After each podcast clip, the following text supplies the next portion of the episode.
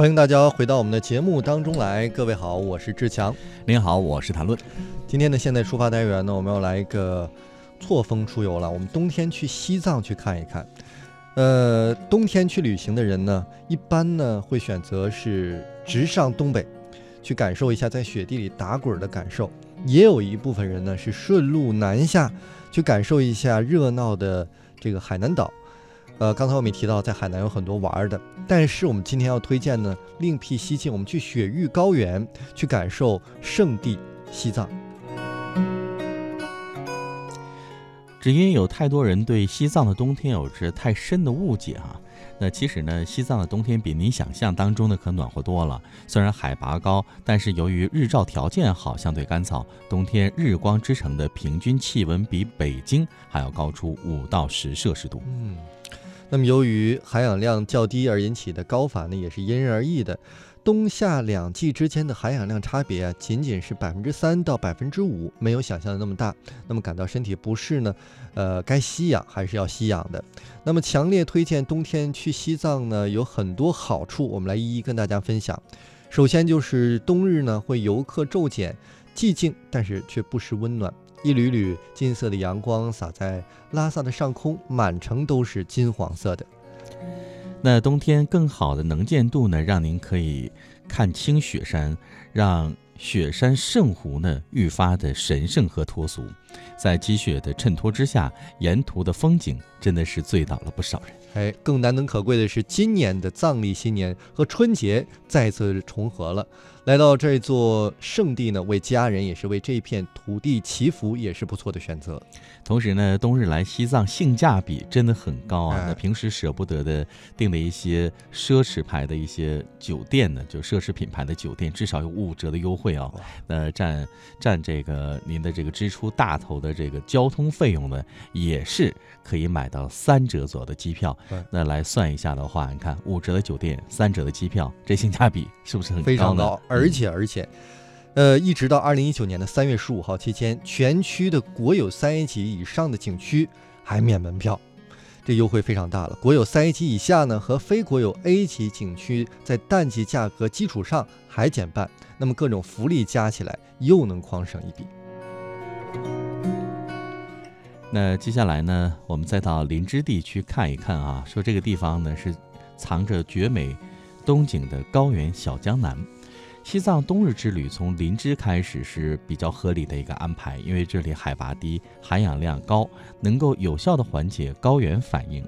林芝具有西藏小江南的美誉，所以冬季的景色是非常的漂亮，引起无数游人为之驻足。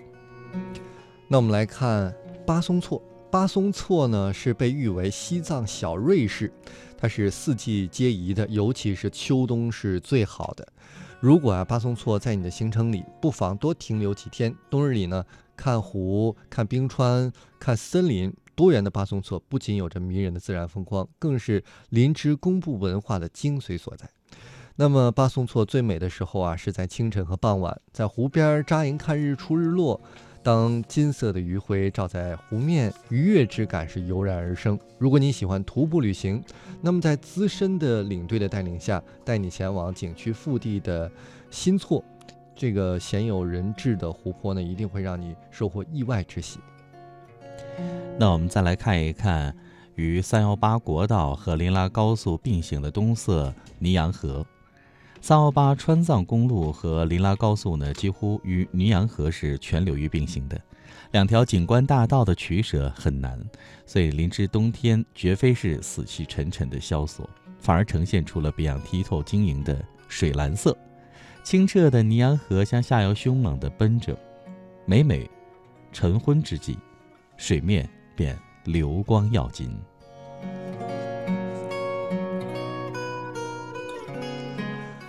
接下来呢，我们再到山南地区去看一看，去寻找藏文化的发源地。那么，作为藏文化的发源地呢，山南地区一直是进藏者不容错过的一站。西藏的第一位国王、第一座宫殿、第一片农田、第一座佛法僧聚全的这个寺庙都出在这儿。更何况呢，这个季节去拜访，更有意想不到的风景在等待着你。那我们再来看到的是羊卓雍措，平静如一面蓝镜。冬日的羊湖无疑是令人难忘的，千里冰封的景色别有韵味，不是夏季的鲜花绿野，也不是秋季的黄草连连。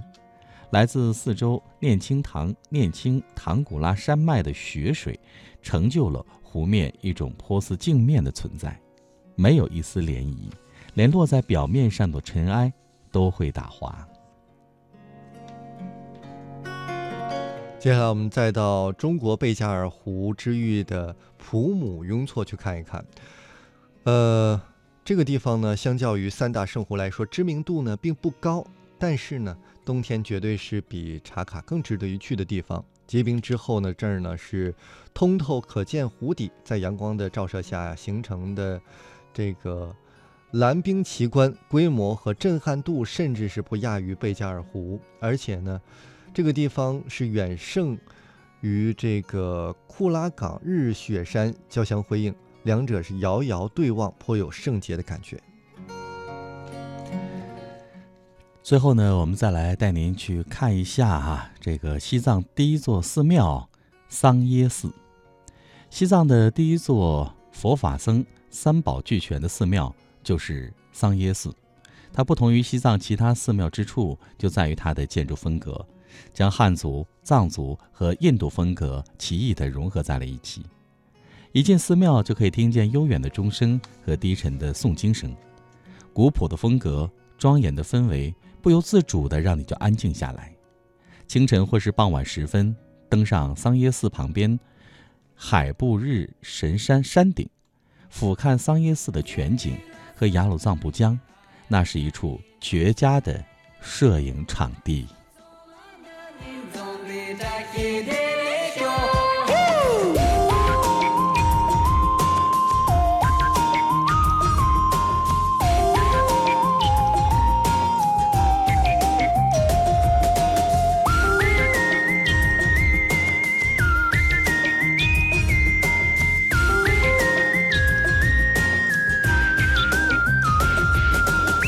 岖的川藏路，奔腾的雅鲁江。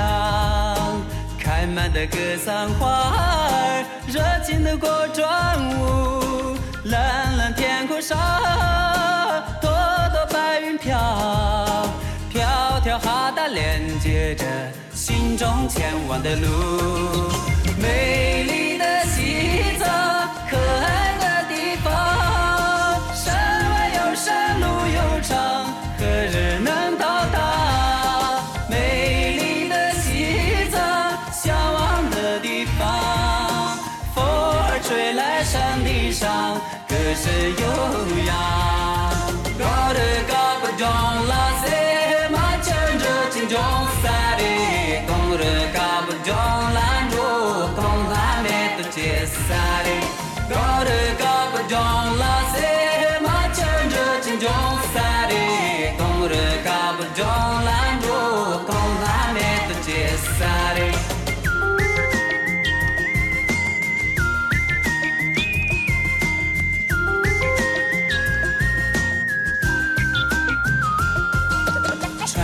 布达拉，雄伟的雪山下，善良的藏家人儿，快乐的牧牛羊，圆圆月亮上，青青天湖畔，悠悠情歌响起了心中爱恋的他，美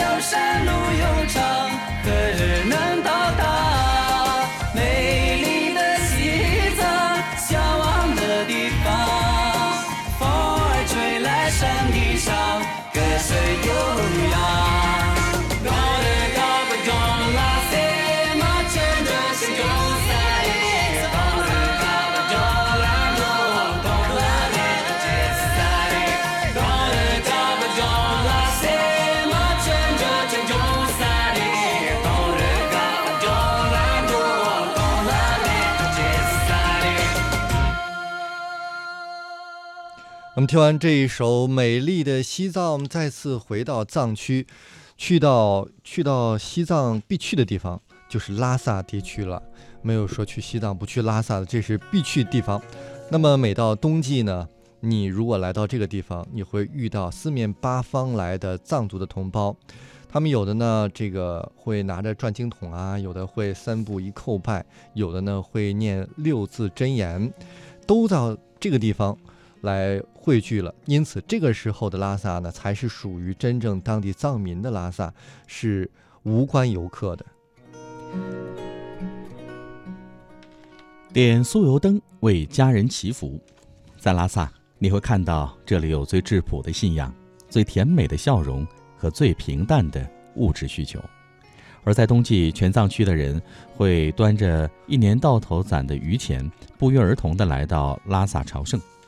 在农历新年的第一天，来西藏最殊胜之地上香，点酥油灯为家人祈得一年福报，虔诚的。祈求平安会是最好的新年愿望。去到拉萨，我们要走进布达拉宫，去那儿呢感受新年的洗礼。平时两百元一张的门票呢，到这个冬季门票是免费的，而且还可以轻松的拿得到。在蓝天白云的映衬之下呀，布达拉宫的神圣与伟岸足以让人热泪盈眶。进宫的这个道路呢，犹如天上与人间的一条漫长的之字形的山道。似乎爬完了这九百多级的阶梯呢，所有的圆满也都汇集在你的身上了。然后呢，我们还可以去徒步老城区走一走啊。那走在这个八廓街啊，就像一座开放的城，这里永远人流如织。所幸的是。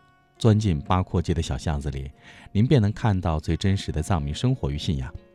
那些隐秘在居民区的小寺庙，只有本地人才会朝拜，虽不及大昭寺、布达拉宫震撼，却能看到当地最真实的宗教生活。门票是免费的。午后躲进八廓老城的巷子里，像小时候掷骰子一样走步，你会把那个小的寺庙呢，一个个的转遍。在这儿呢，还有一种方式，就是跟本地人最好的交流方式是逛茶馆。呃，在拉萨的一天一般都是从茶馆开始的，掀开旧时的茶馆帘子，便是拉萨最闲散的时光。有的甜茶馆啊，也是兼做藏面或者是藏包子的营生。这里浓缩了西藏的市井百态，无论是在参姑寺甜茶馆看阳光从天棚的缝隙里面泄露下来，还是在光明茶馆，像穿越回了八十年代的工厂食堂那种可以感受到的时间从指缝里面流逝的感慨，无限的惬意。钻进小巷，跟着当地人朝佛，无论是在大昭寺广场门口等待开往拉萨周边的一些大寺庙的朝佛班车，还是钻进隐秘在居民区的小寺庙，你会遇见来自四面八方的藏族同胞，或转经筒，或三步一叩拜。或口念六字真言，心中充满虔诚，跟着他们走进店里，向每一尊菩萨都磕头朝拜。朝佛同时，你可以上供一些东西，供灯、供酒、供茶、供牛奶，但是都不能胡乱供。最后，我们再到米林地区去看一看，这是世界级的大山大河的聚集地。林芝最大气的景色都给了米林。深入米林腹地的雅鲁藏布江，开始一段无数户外爱好者奉为经典的徒步之旅。旅途当中呢，可以亲密地接触雅鲁藏布的田园河谷，终点是云雾缠绕下的南迦巴的绝好视角，最后抵达田园诗画般的南伊沟。嗯。那都说呢，雅鲁藏布江是藏人心目当中地位非凡的一个徒步之旅的圣地了。那如果说中国最美的秋天在林芝，那么米林这一段路将是自驾路线当中的精髓。雅鲁藏布大峡谷是地球上最深的峡谷，位于米里米林县和墨脱县之间，古色古香的民居与森林交相辉映。一旦走进大峡谷的入口，忽如落入了梦幻天然画卷。那么从雅鲁藏布峡雅鲁藏布江峡谷呢开始徒步，这一段路对于户外的小白来说呢也并不难，更难得的是一路的风景非常值得。接近行程的终点呢，南迦巴瓦这柄直刺蓝天的战矛，在澄澈的蓝天下完美呈现，在夕阳的余晖当中映射当中，染红了山间的云雾，就像是燃起了一把红红的烈火。南伊沟，青藏高原湛蓝天空下的炫目画卷，幻彩仙境，清幽米林。走进南伊沟，金色的松林，碧绿的峡谷。满目的冰川雪山，在青藏高原湛蓝清澈的天空下，每一处都是一幅炫目的图画，美的简直是让人觉得惊心动魄。说了这么多，我觉得西藏真的是好像一年四季都可以去的地方，在夏天有宜人的凉爽，在冬天呢也有非常好的空气，又不那么的寒冷，所以就像这首歌所说的，我要去西藏，希望听到。这首歌以及我们刚才节目的朋友都有这种感慨，希望大家赶紧拿起手机和电脑，赶紧去订西藏的机票和火车票。好，以上呢是乐游神州今天节目的全部内容，感谢您的一路收听陪伴，再会，拜拜。